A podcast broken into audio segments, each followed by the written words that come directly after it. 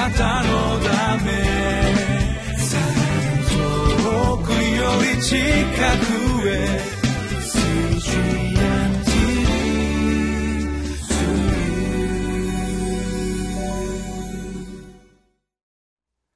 皆さんこんにちは。日本福音ルーテル板橋教会の牧師の後藤直樹です。今日は1月27日土曜日。今日のテーマは主の死を伝える人生。貧しい人々と分かち合う人生。聖書の箇所はコリント人への手紙第111章17節から26節までです。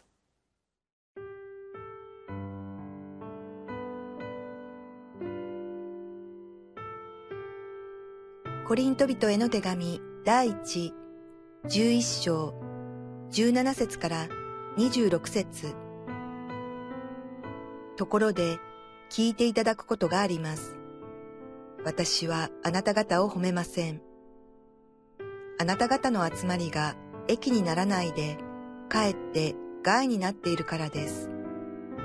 まず第一に、あなた方が教会の集まりをするとき、あなた方の間には分裂があると聞いています。ある程度はそれを信じます。というのは、あなた方の中で本当の信者が明らかにされるためには、分派が起こるのもやむを得ないからです。しかし、そういうわけで、あなた方は一緒に集まっても、それは主の晩餐を食べるためではありません。食事の時、めいめい我先にと自分の食事を済ませるので、空腹な者もおれば、酔っている者もいるという始末です。飲食のためなら自分の家があるでしょう。それともあなた方は神の教会を軽んじ、貧しい人たちを恥ずかしめたいのですか？私はあなた方に何と言ったらよいでしょう。褒めるべきでしょうか？このことに関しては褒めるわけにはいきません。私は主から受けたことをあなた方に伝えたのです。すなわち、主イエスは渡されるよ。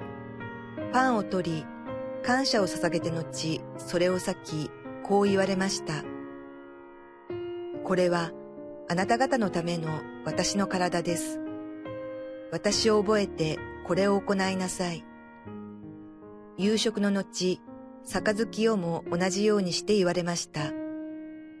この杯は私の血による新しい契約です。これを飲むたびに私を覚えてこれを行いなさい。ですから、あなた方はこのパンを食べ、この杯を飲むたびに、主が来られるまで、主の死を告げ知らせるのです。教会に集う私たちは共に祈り礼拝を捧げ信仰の交わりをご一緒にいたします。そしてそれが私たちの益となる今日の最初の17節ではそれが前提になっています。こういうふうに書かれています。ところで聞いていただくことがあります。私はあなた方を褒めません。あなた方の集まりが益にならないでかえって害になっているからですと実際には集まりが教会の利益となっていないとパウロは嘆いているわけなんですね。私たちにとって益となるためになるいわば私たちがお互いに神様から恵みをいただいて喜び合ってそしてお互いにいたわり合って励まし合ってお互いに自分の持っているいい部分を分かち合っていく。そうやって私たちが共に成長していく。そこに私たちの益があります。ある意味では私たちは自分のためになることをしてもいい。それがお互いの利益となるような。そういうクリスチャンの歩みをしていこう、まあ、そういう姿勢がパウロにあったということです。そしてそれはパウロ自身その益を教会でみんなで分かち合ってきた。しかしコリントの教会ではそういうふうなことじゃなくなっている。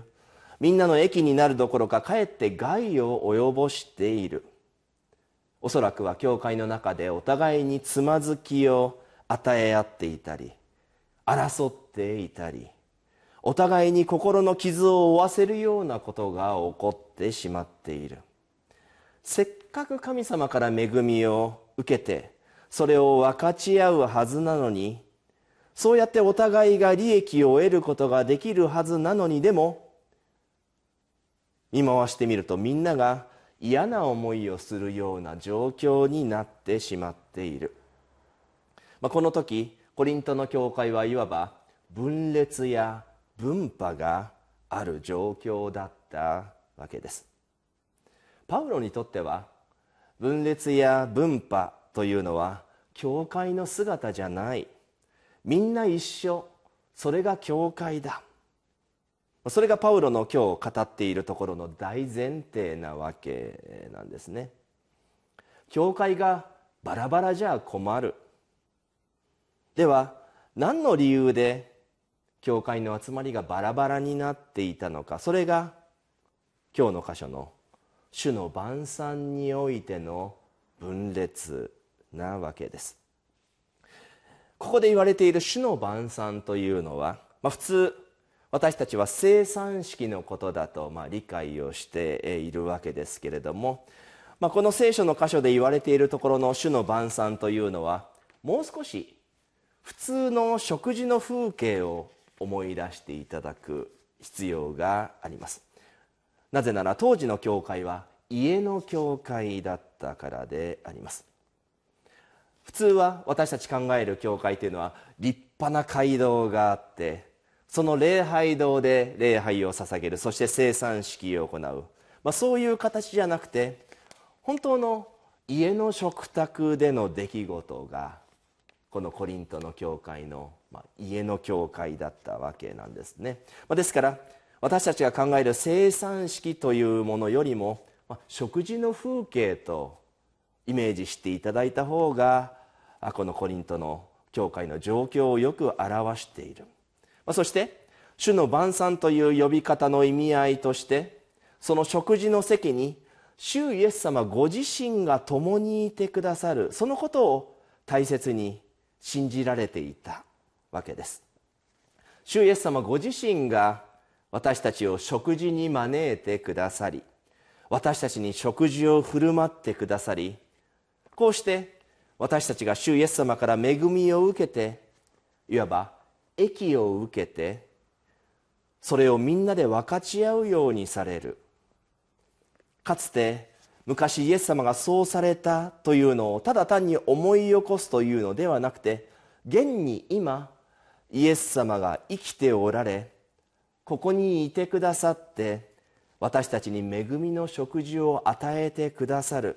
それが主の晩餐なわけです。その主の晩餐をコリントの教会も共にいただいていたはずなのに実際には本当の意味での主の晩餐になっていないというのがパウロの主張です。ではどんなふうに本当の主の晩餐になっていなかったのか。21節。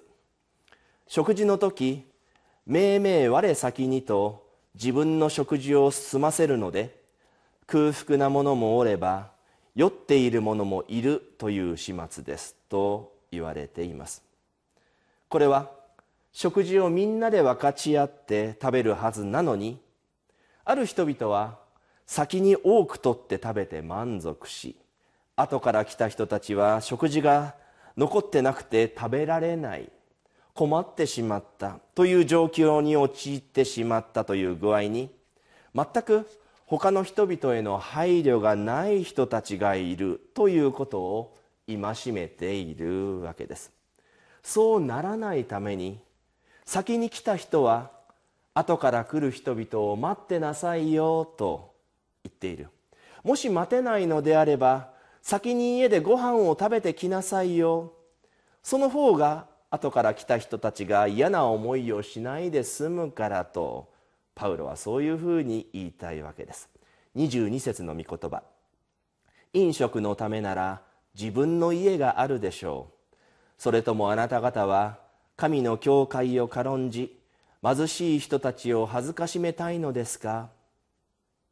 パウロにとってはそんなの教会じゃないと言いたいのだと思います。自分が食べたいからどんどん食べる。そうしたら他の人たちの分がなくなってしまった。これじゃおかしいでしょうと言いたいわけです。つまりあなた方はいやいや私はいいですよいいですよあなたどうぞとそういう心を大切にしなさいとパウロは言っているのです。そうやってお互いに配慮し合ってみんな仲良くできるということです。もし私たちが自分は自分人は人ということではうまくいかないじゃないかとそういうふうにパウロは言いたいわけです、まあ、これは食事の席の話なわけですがでもこれというのは私たちの生活全般に言えることでもあります。自分のものは自分のもの。あなたのものは知らないという具合ではいけない。独り占めにしてしまうのではなくむしろ自分のものを相手に差し出す姿勢が大切なわけです。皆さんは自分は自分人は人と割り切って考えることによってかえって人との圧力を分裂を生み出してしまってはいませんか？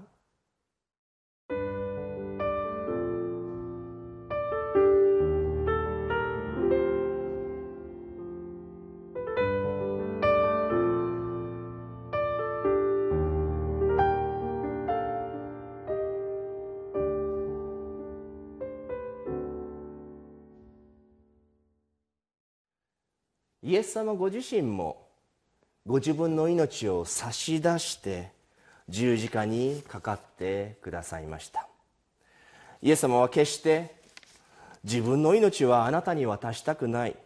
私は命が惜しいというふうには思わなかった。むしろ自分の命を人のために使いました。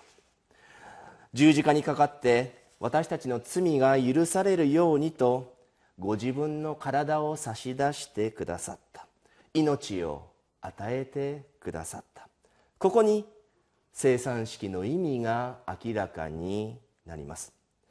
私たちは主の晩餐において現在の生産式において主イエス様ご自身からその体と血をいただきます。そして私たちはそれを自分だけのものとして独り占めすることなくイエス様の体と血をみんなで分かち合っていただきます。こうして分裂や分派が起こることなく互いに配慮し合っていたわり合って信仰生活を共に歩んでいきたいと思います。お祈りを捧げましょう。神様自分のものを人に差し出す勇気を私たちに与えてください。イエス様がご自分の命を私たちに与えてくださったように私たちもイエス様に倣って歩ませてください。主イエス様の皆によって祈ります。アーメン。あなたのため遠くより近くへ